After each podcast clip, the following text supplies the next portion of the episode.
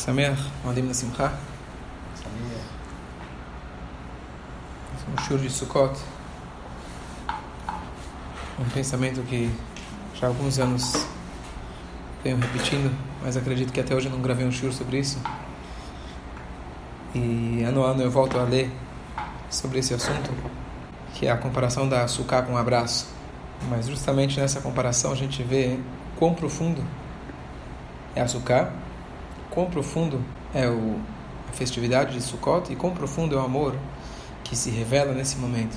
E mais ainda, como a gente sempre vê no Shurim, que infelizmente muitas vezes as pessoas analisam o judaísmo de maneira superficial e não entendem como o estudo da Torá, o cumprimento das mitzvot, eles são o guia da nossa vida, especialmente na área de relacionamentos homem com seu semelhante. A Torá nos traz que, na verdade, o amor que existe aqui embaixo, ele é um reflexo, na verdade, do amor que existe entre Hashem e Bnei Israel.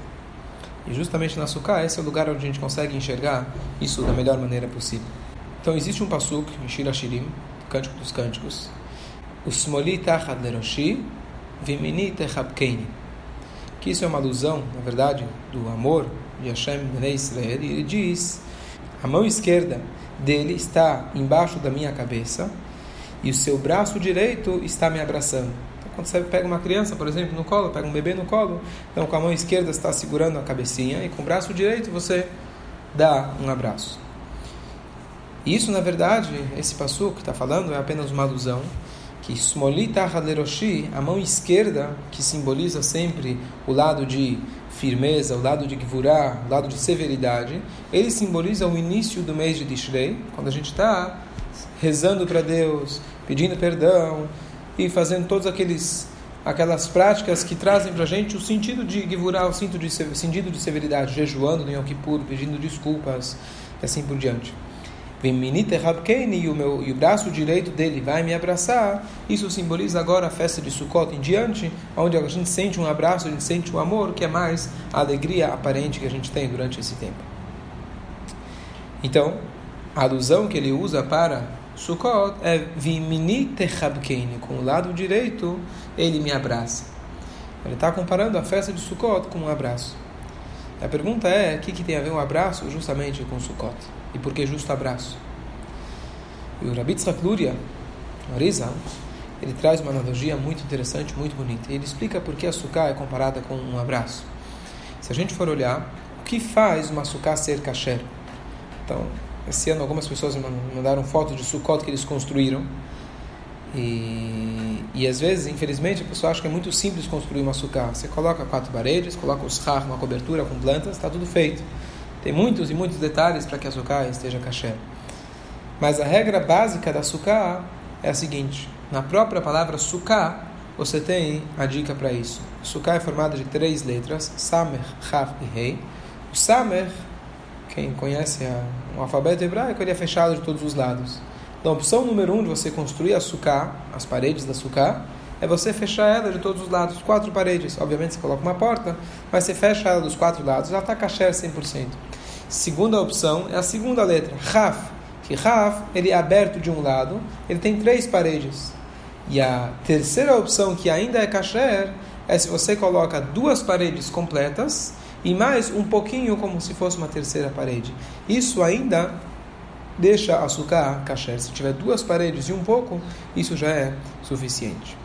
E o Arizal ele faz a analogia dizendo o seguinte: na verdade, quando você vai dar um abraço, é justamente igual a letra rei, que são duas paredes e um pouquinho. Por quê? Se a gente for analisar, o nosso braço ele é dividido em três partes: do ombro até o cotovelo, do cotovelo até o pulso, e depois a gente tem a mão. Ele fala que justamente Hashem fez desse jeito porque é assim que a gente abraça uma pessoa.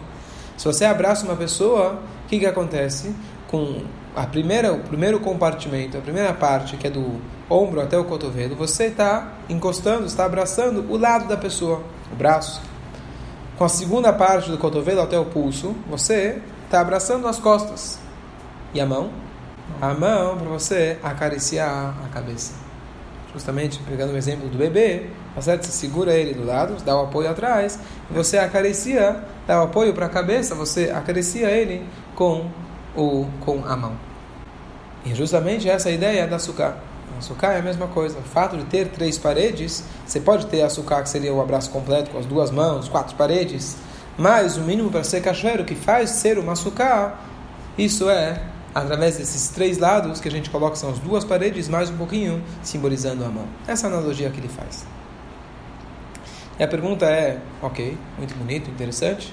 O que isso tem a ver com o nosso dia a dia? Então, análise bonita analogia bonita é o seguinte, que a gente tem várias formas de expressar amor para alguém. Você chega para uma criança e dá um beijo numa criança. Muitas vezes a criança, o que ela faz depois que você vira as costas? Vai embora. Vai embora. Seca. E se é aquela vovó que vem toda maquiada é, com batom e deixa marcado três, três batons, né? Então você vai, óbvio, lavar com sabão. Achei que era só eu que fazia, pelo jeito é uma prática de todo mundo, né? É okay. judaico. É judaico. Eu hoje em dia tenho barba, ninguém sabe porquê, mas o motivo na verdade é para o pessoal já fica mais. É, o pessoal já fica mais distante, né? Então, às vezes não entende. E é uma coisa interessante que quando você se torna pai, talvez os maiores prazeres que você tem é pegar e beijar uma criança. Quando você vê um bebê, você, você quer beijar ele. Você pergunta por quê? Quem te ensinou? Quem, quem fixou que o beijo é o que demonstra amor? Mas é interessante que de repente você começa a perceber isso como algo natural. Talvez a criança não sente isso, mas a gente sabe que quando a, o prazer que um pai tem, ou de um adulto tem de pegar uma criança, um bebê no colo, você quer aqui, você quer, você quer expressar para ele aquele amor. Então, a gente tem várias formas de a gente expressar o amor. E cada uma delas não é por acaso, não é à toa, mas cada uma delas tem o seu significado. Então vamos dividir isso em alguns níveis. O nível, vamos dizer, talvez o mais superficial, o primeiro, quando você vai até conhecer uma pessoa. Pelo menos no Brasil a gente não tem a prática de beijar a pessoa antes de conhecê-la. Tem alguns países que sim, você já cumprimento já é o beijo. Russo. Mas pelo menos, né? Russo. Russo. Então, a prática, assim, pelo menos aqui, é que primeiro você conhece a pessoa. Como você conhece a pessoa? Você vê a pessoa, você conversa com a pessoa, até dar as mãos. Essa é uma maneira cordial, um cumprimento. Então é óbvio que você conversando com uma pessoa, você pode despertar e expressar amor muito profundo. Tá certo? Imagina você chega em casa e a esposa quer conversar e você não dá espaço. Aquela famosa história aquela mulher foi reclamar com o rabino que tinha problemas de shalom muito sérios, o marido chegava, gritava, berrava. E aí ela foi conversar com o rabino, até que o rabino deu para ela aquela solução cabalística. Falou para ela, quando o teu marido chega em casa, quando ele bater na porta, você corre para a cozinha, vou te dar aqui uma poção mágica. Você coloca três colheres disso na boca e não engole. Por 45 minutos você fica com isso na boca, isso vai resolver todos os seus problemas. Em resumo, esse é o lado machista da história, tem um lado, tem um lado feminista que foi o contrário, o marido que precisava colocar água mágica na boca e por 45 minutos ela ou ele ficaram calados, e aí sim, quando o marido chegava, ou a mulher chegava brava, nervosa em casa, então ficava em silêncio e aí resolvia as coisas. Mas é óbvio que essa não é a receita assim ideal para todo mundo e não vai funcionar. O conceito é que através da fala a gente consegue expressar todos os tipos de sentimentos, que seja raiva, que seja braveza e que seja, seja nervosismo e seja, seja também amor. Através, do, através da fala você consegue expressar os teus sentimentos. Quanto que não se paga para um psicólogo? Para quê? Para ele te ouvir. Você não vai lá para abraçar ele nem para beijar ele. Você fala, ele te escuta e ele manda a conta depois. Mas o primeiro passo é, às vezes, um cumprimento, a fala. Depois disso, depois disso, a gente tem o beijo. Quando você já está mais próximo da pessoa, você pode até dar, um, mostrar um carinho maior, que isso é através de um beijo. E na verdade, qual que é o significado do beijo? Inclusive tem uma analogia interessante, quem lembra eu falei, naquele shur sobre a, o poder da música. Em geral, você tem dois tipos de música, mesmo dentro do judaísmo. Tem aquelas que têm letras, tem aquelas que não têm letras, que é o famoso ai ai ai, oi, o que, que é esse ai ai ai, oi, oi, oi? Será que não tiveram a, a criatividade de colocar um passu, colocar uma tefilá? Mas na verdade se explica que quando você expressa através de palavras, apesar que você pode expressar muito amor através de palavras, você consegue expressar mais ainda sem palavras. Você está livre para você expressar diretamente o teu sentimento através da música. Então, beijar uma criança, às vezes até um bebê, você vai conversar com ele, olha, eu gosto de você, você é muito especial, vai ficar olhando para tua cara, né? Não vai entender muita coisa. Apesar que as crianças entendem, captam. Mas quando você dá um beijo, quando ele sente aquele amor, é como, é como se fosse que você está dizendo para ele, declarando: Olha, eu gosto tanto de você, mais do que qualquer palavra possa expressar. Talvez a gente não pensa nisso, mas quando a gente está dando um beijo, é isso que você está dizendo. Eu gosto tanto de você, eu quero me entregar para você e eu dou isso através de um, de um beijo. Existe um passo ainda superior a esse antes do abraço.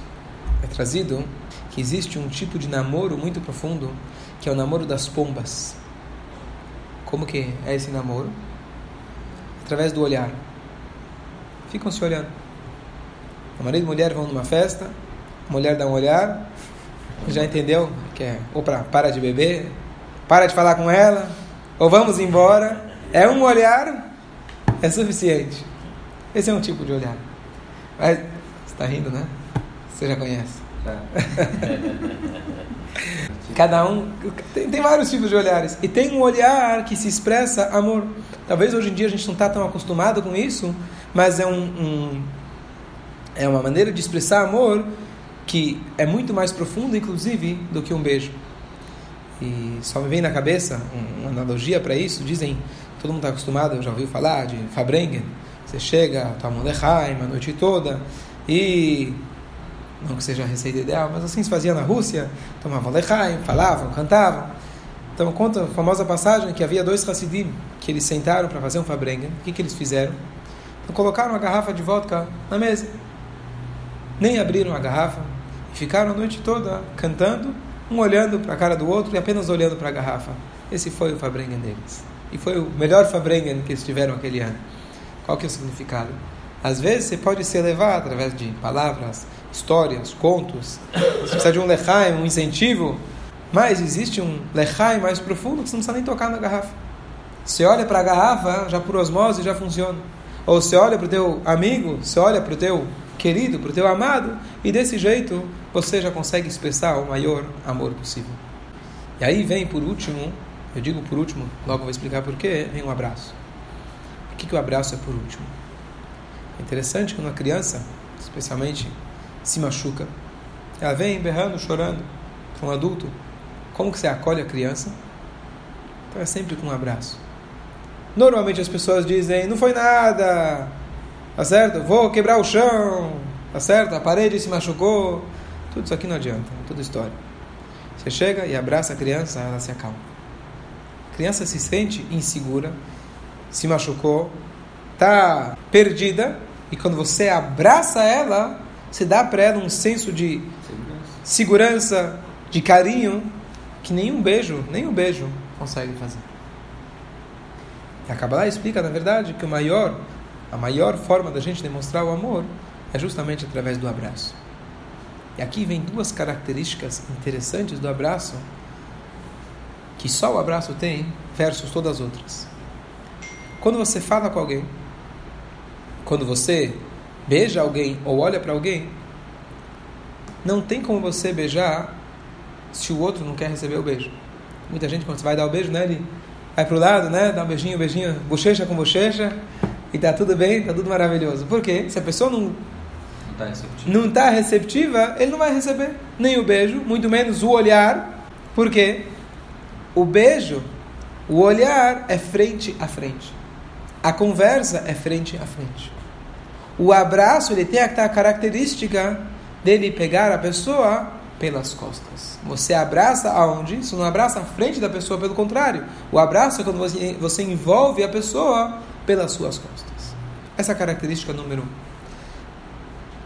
Característica número dois é que a pessoa, às vezes, não quer receber um abraço.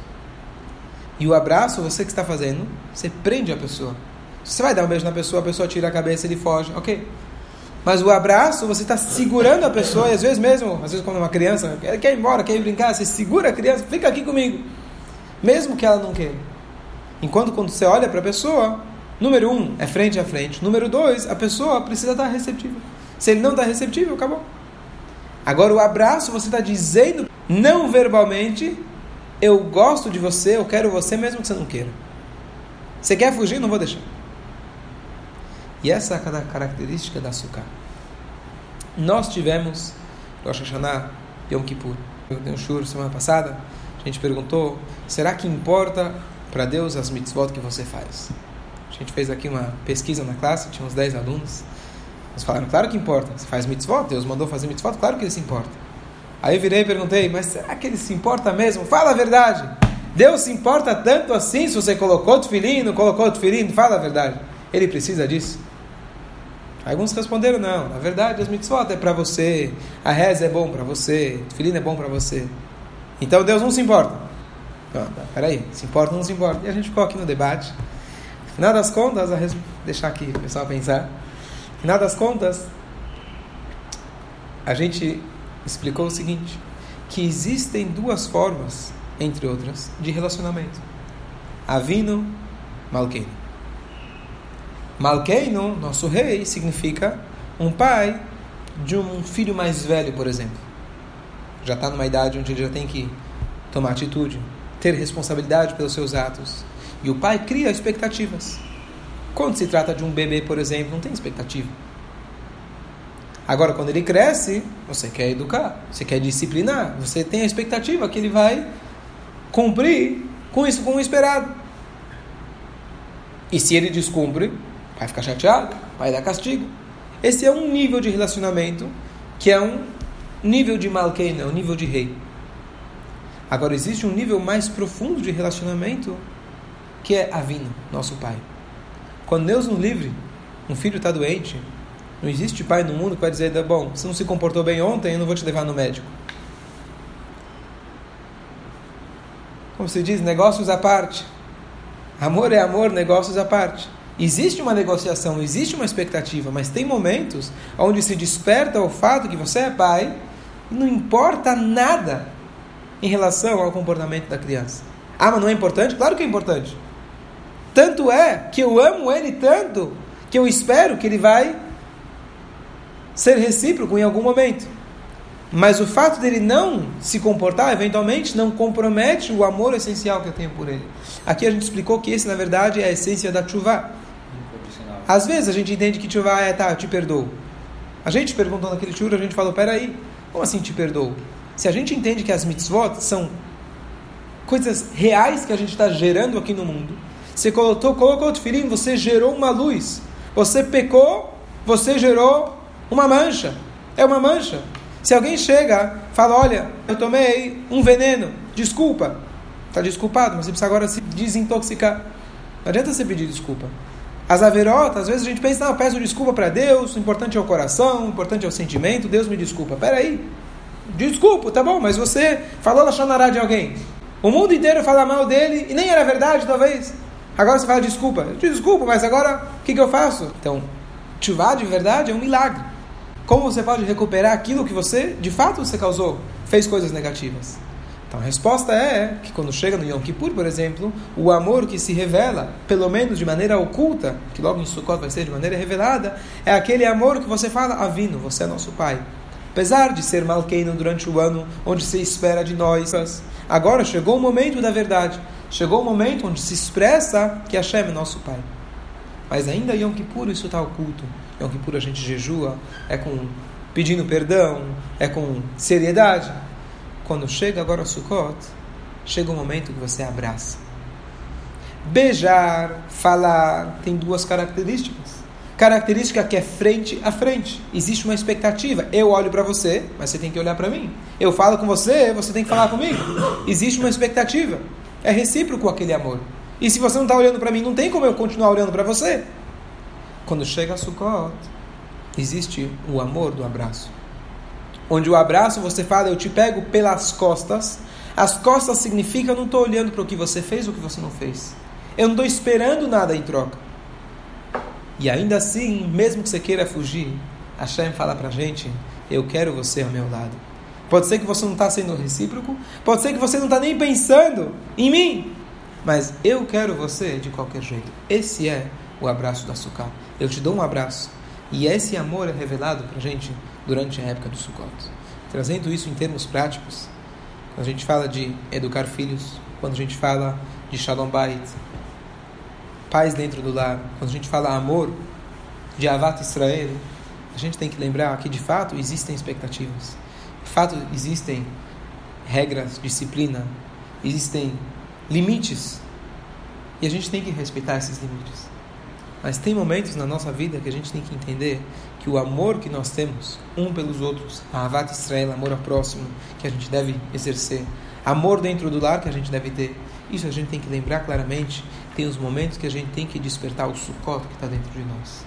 Saber dar o amor, mesmo quando a pessoa não, não sabe receber.